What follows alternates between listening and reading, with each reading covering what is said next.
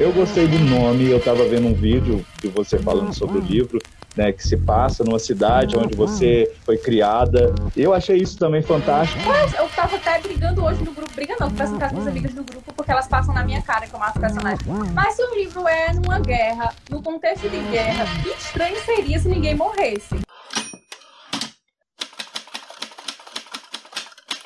Oi, tudo bem? Meu nome é Rec Tavares, tá no ar mais um live com o autor, esse podcast que é feito para você que é escritor, a você que é leitor, a você que ama livros. É um podcast onde batemos um papo com escritores, pessoas que estão no meio literário. Esse é o Live com o Autor que está entrando no ar com mais uma edição. É a nossa terceira edição da nossa segunda temporada. E nessa edição eu converso com a escritora, coordenadora editorial, a Jadna Alana. Ela bate um papo comigo falando sobre os seus projetos literários e sobre a sua mania de matar os seus personagens. Alguns leitores acabam pegando no seu pé por causa dessa façanha de matar personagens. E a gente fala um pouco disso, né, sobre matar personagens, essa importância né, do autor ser um executor em alguns momentos aí nas histórias. Né? A gente precisa, às vezes, de matar os personagens. É, a gente precisa, eu acho.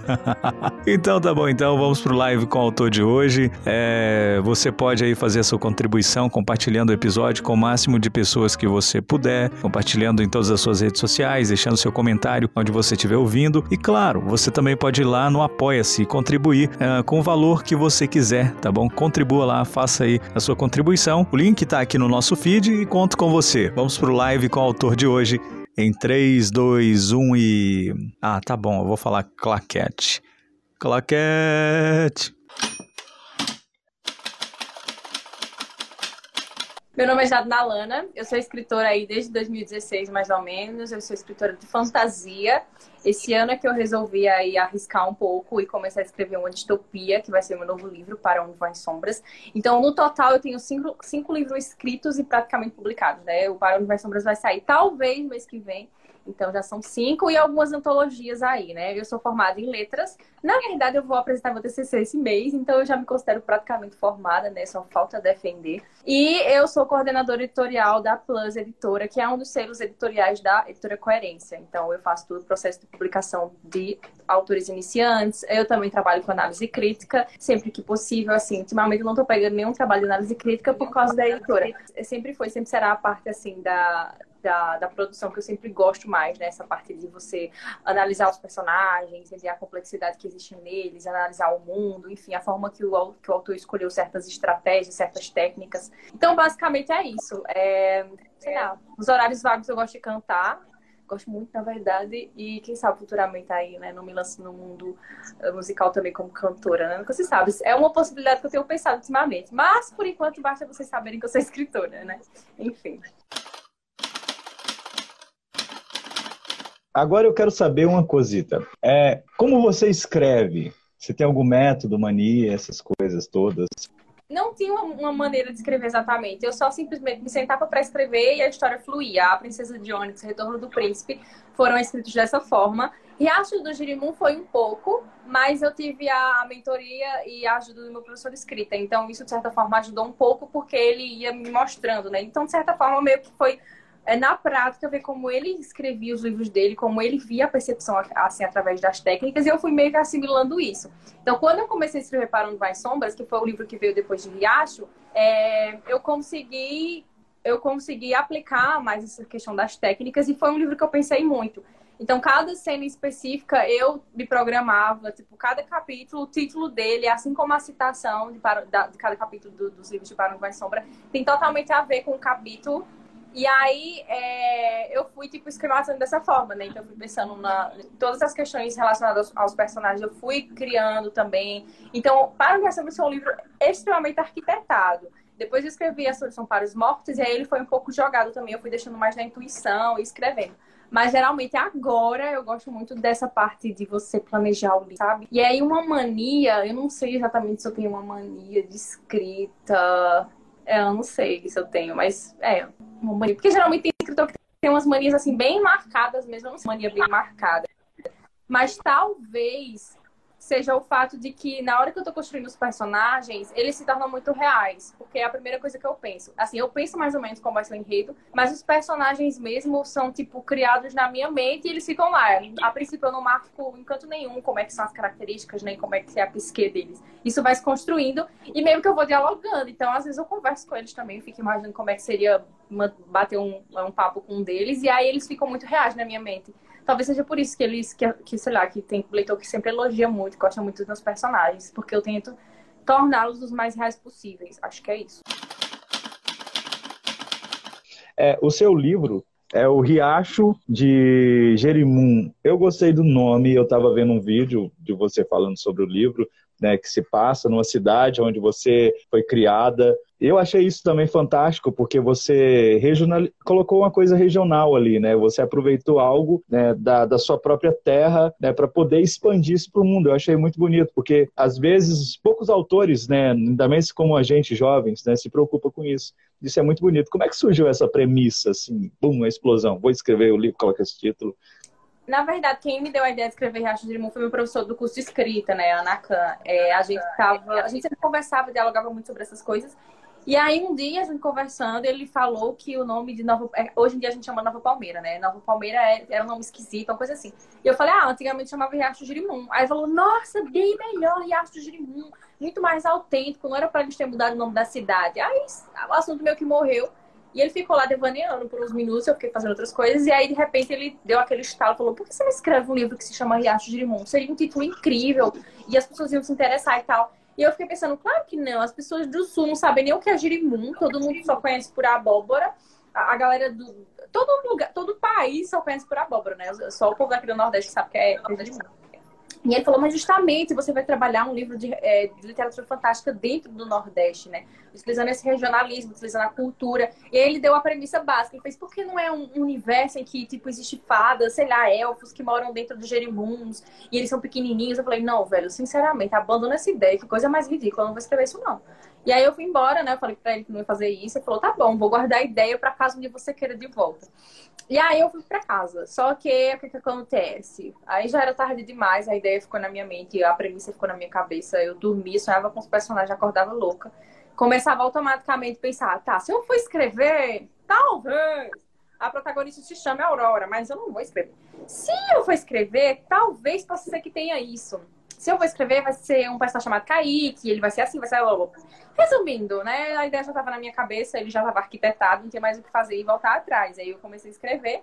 E ele foi me mentorando, ele foi me ajudando. Algumas questões ali do final, ele foi, tipo, se conectando comigo. Quando eu terminei de escrever, mandei para ele, ele leu. E aí ele fez uma análise crítica, a gente mudou muita coisa depois da análise dele.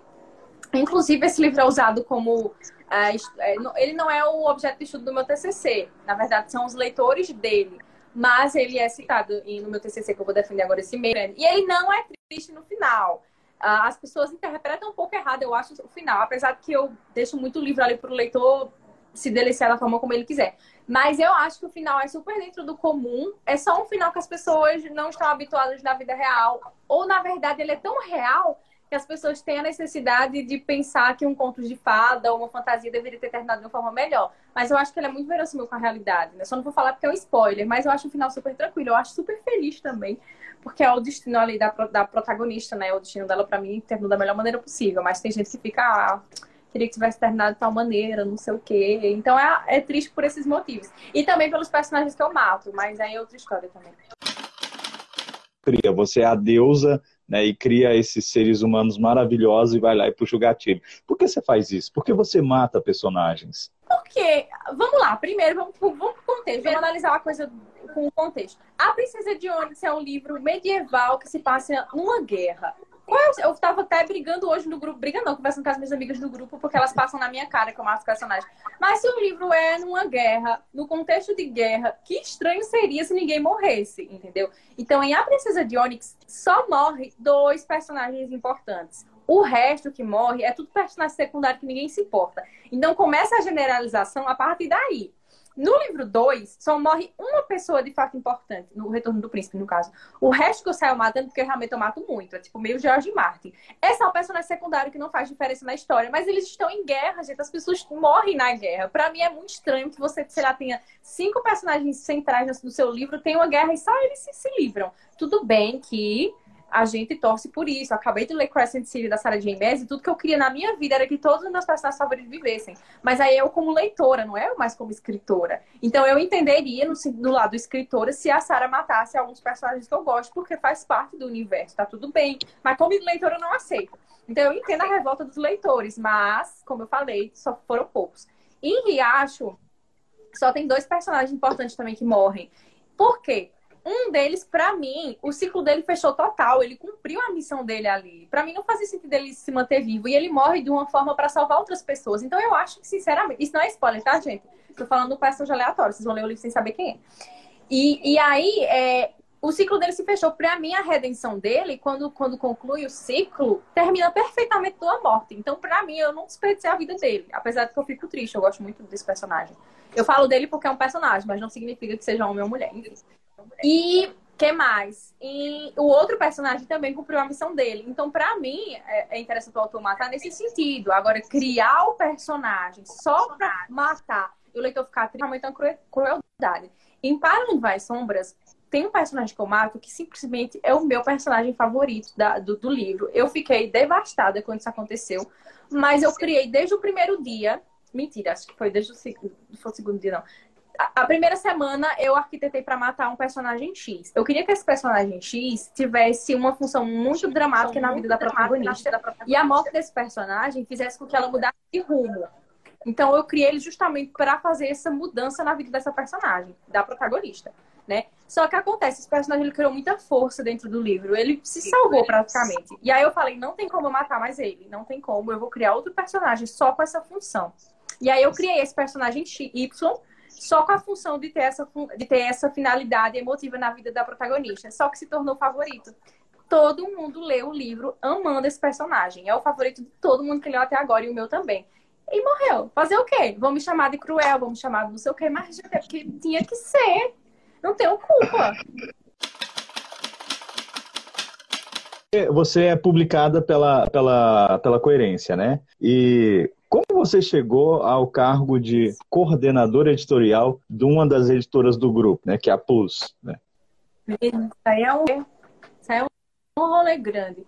Então, é, eu entrei na Coerência em 2017 como parceira, né? Eu só fazia resenha do, dos livros da Coerência.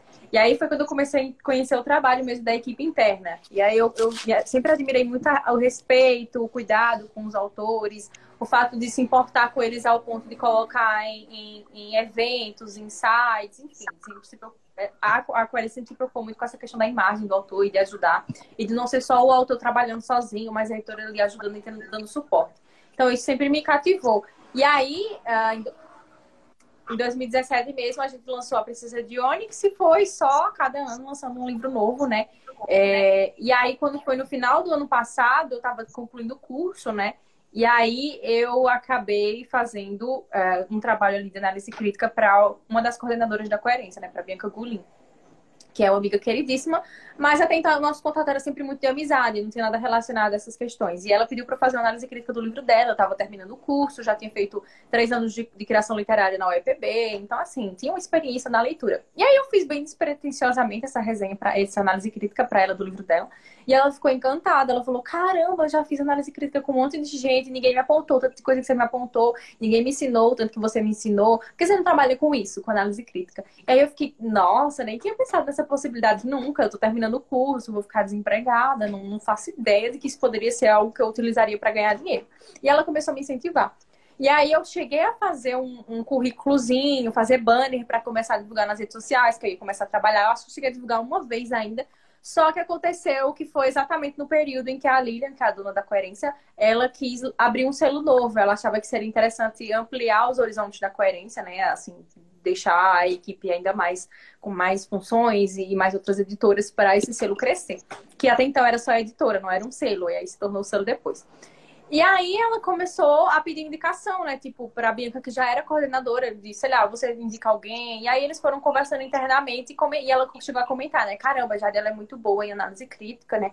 É uma escritora que já tá aí com a gente já faz quase quatro anos, ela já sabe como é que funciona a editora, ela já é da equipe, né? De certa forma, ela escreve pra gente. E ela tem esse know-how porque ela é formada em letras, né? E ela é muito boa em análise crítica. E aí eh, teve o porém de que é, o coordenador editorial ele também tem que revisar é, gramaticalmente e preparar em alguns casos, que é fazer ali, deixar o texto mais coerente, mais coeso, bem escrito, para ajudar os, outros, os escritores.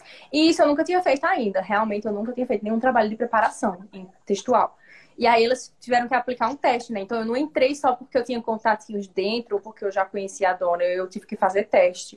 E aí ela me mandou um teste, né? Que eu tinha que fazer uma preparação. Pela primeira vez eu fiz essa preparação, morrendo de medo. Mas como eu já sou escritora, já escrevo, então eu tenho essa noção, né? De, de como melhorar o texto. Então eu fiz esse, esse teste, passei no teste, e aí eu fiquei com a pendência gramatical, né? Eu não era tão boa em gramática.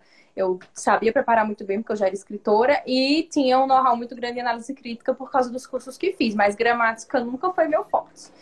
Então, eu passei seis meses em treinamento. Era teste mesmo, assim, passando por testes, fazendo aula de gramática, tendo é, todo um apoio, um apoio de treinamento da Bianca, que era outra coordenadora, e só então é que eu realmente entrei como coordenadora oficialmente depois de todo esse treinamento. Então, eu tive treinamento pesado, meu filho, porque a pessoa mais foda do mercado alternativa, eu diria que ela é mais foda, ela chega a ser mais foda do que muitos, muitos é, profissionais do mercado tradicional, viu? A Bianca é uma pessoa excelente. Então, eu fui treinada por ela. E aí, agora, enfim, basicamente foi isso, a forma como eu entrei. Qual tipo de música que você escuta para escrever? Depende do projeto. É, cada livro meu tem um, um, um, estilo musical diferente e eu costumo dizer que são fases também que eu acompanho. Então, por exemplo, em A Princesa de Onyx, é, eu via muito música instrumental, uh, ou então, não vou dizer lírica, mas era aquele, folk, era, era um rock assim mais melódico. Então eu ouvia músicas, bandas como Eluveti, que é uma banda de metal sinfônico, que tem aqueles agudos, as vozes femininas com aqueles agudos bem líricos, e, e aquela coisa mais com instrumentos de corda, é, flautas. Então era uma coisa bem celta, sabe? Bem folk. E aí, nessa época, eu tinha. Eu, eu ainda era meio roqueirinha, mas eu tava entrando mais. No, eu, eu era. Eu comecei a fazer meio roqueira com mais ou menos uns 15 anos, 13 a 15 anos. E aí eu estendi até mais ou menos a época da Precisa de Onyx. Quando chegou a hora da Precisa de Onyx, eu tava numa, numa vibe mais gótica. Né? Uma coisa mais gótica, um negócio assim.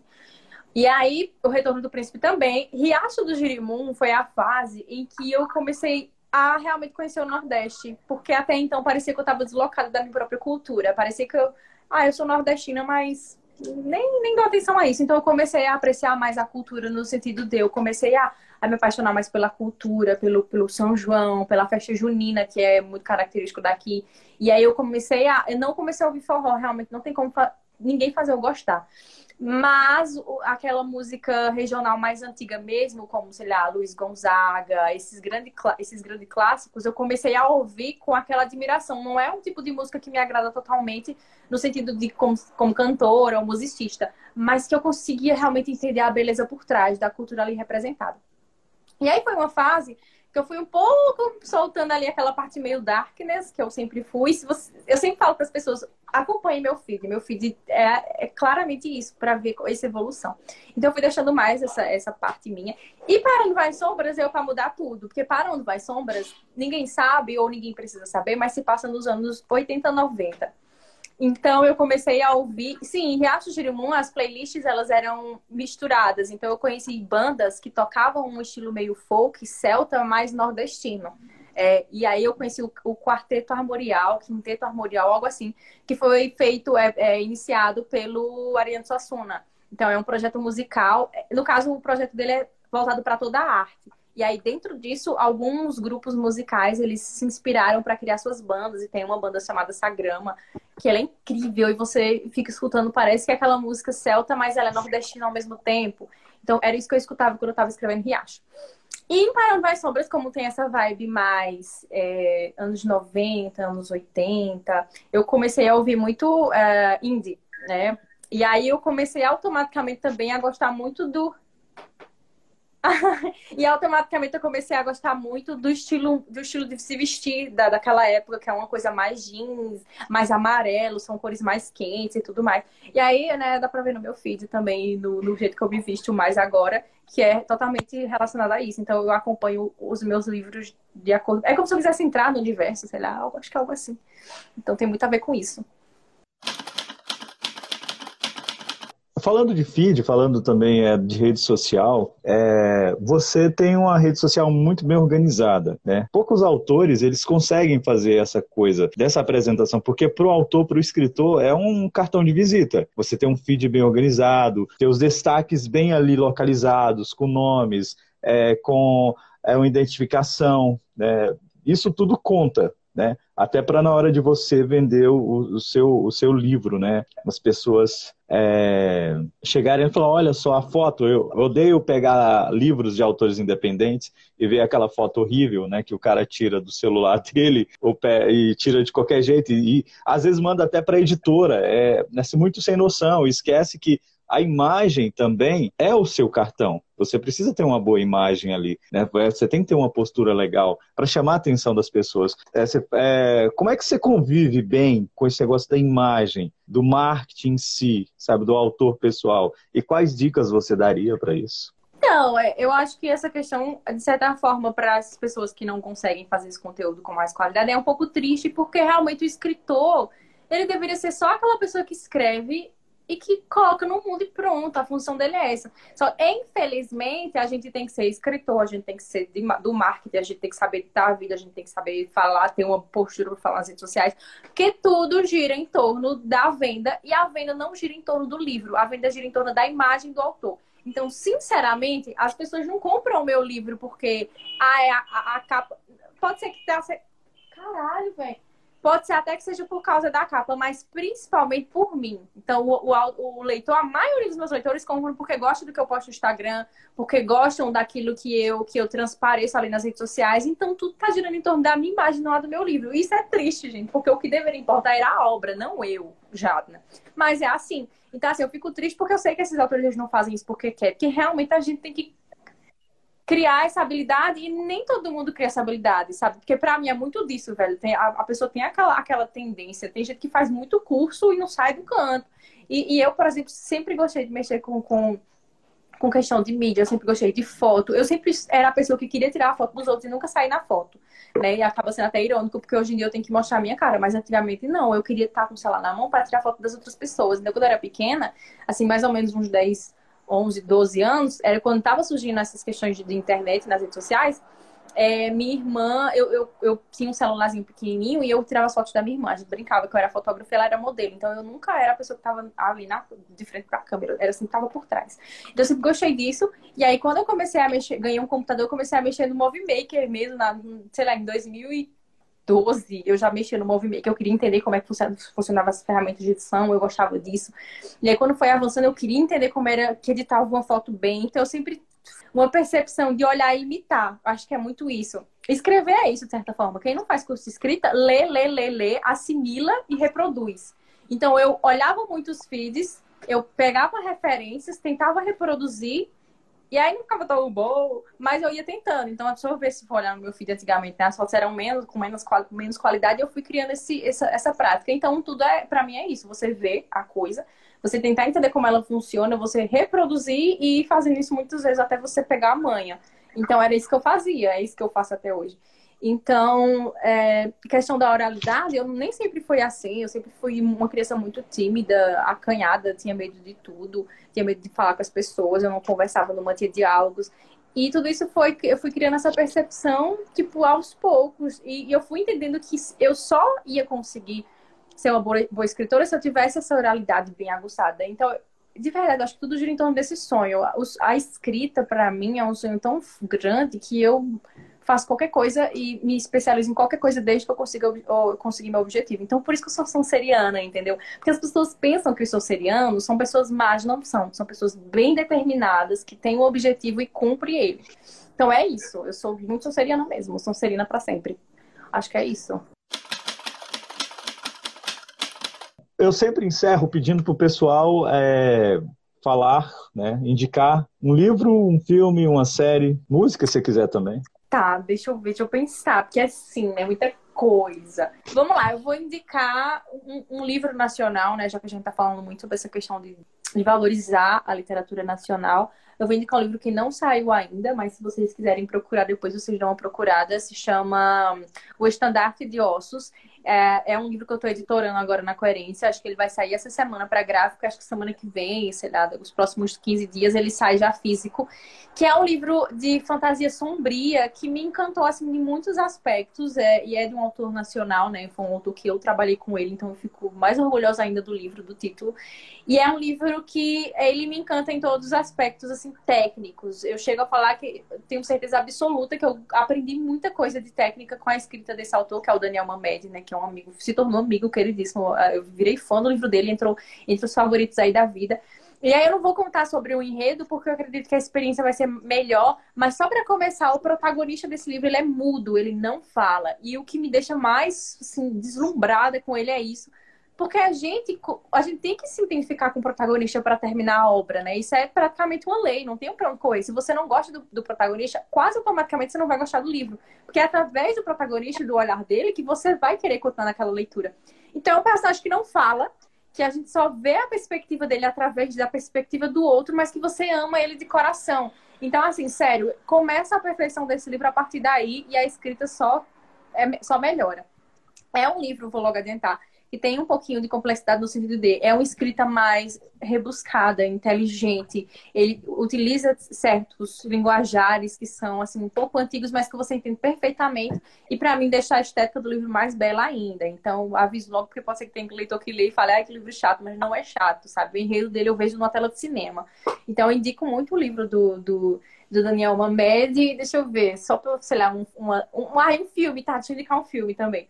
O Leitor, eu não sei se você ou, enfim, quem está assistindo já ouviu falar, mas o Leitor é meu, é meu filme favorito da vida, porque ele envolve, assim, questões filosóficas e sensíveis e voltada para a leitura ali num contexto de guerra, né?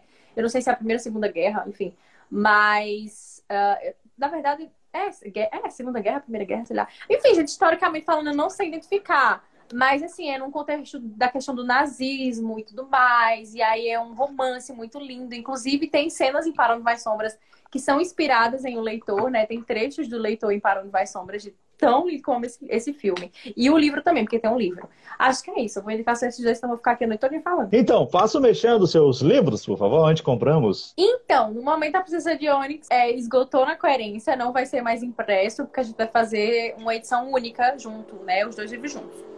E então, assim, só a última, eu acho que as últimas edições tem, os últimos exemplares tem na Amazon. Acho não, tenho certeza absoluta que tem na Amazon. Depois que esgotar lá, não vai ter mais nunca, não vai existir mais. Quem tem, tem, quem não tem, acabou.